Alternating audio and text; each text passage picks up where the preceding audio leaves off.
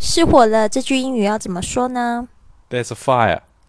There's a fire. 这个 fire f i r e 就是火的意思。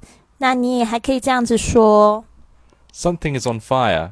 Something is on fire. Something is on fire. 或者是 The room is on fire. The room is on fire. The room is on fire.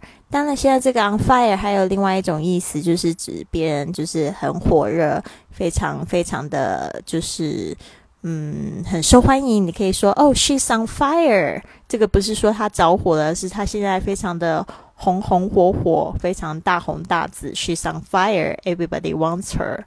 OK，那你知道吗？就是在旅馆碰到失火的时候，可能会听到这样子的话：It's just smoke. You'll be fine.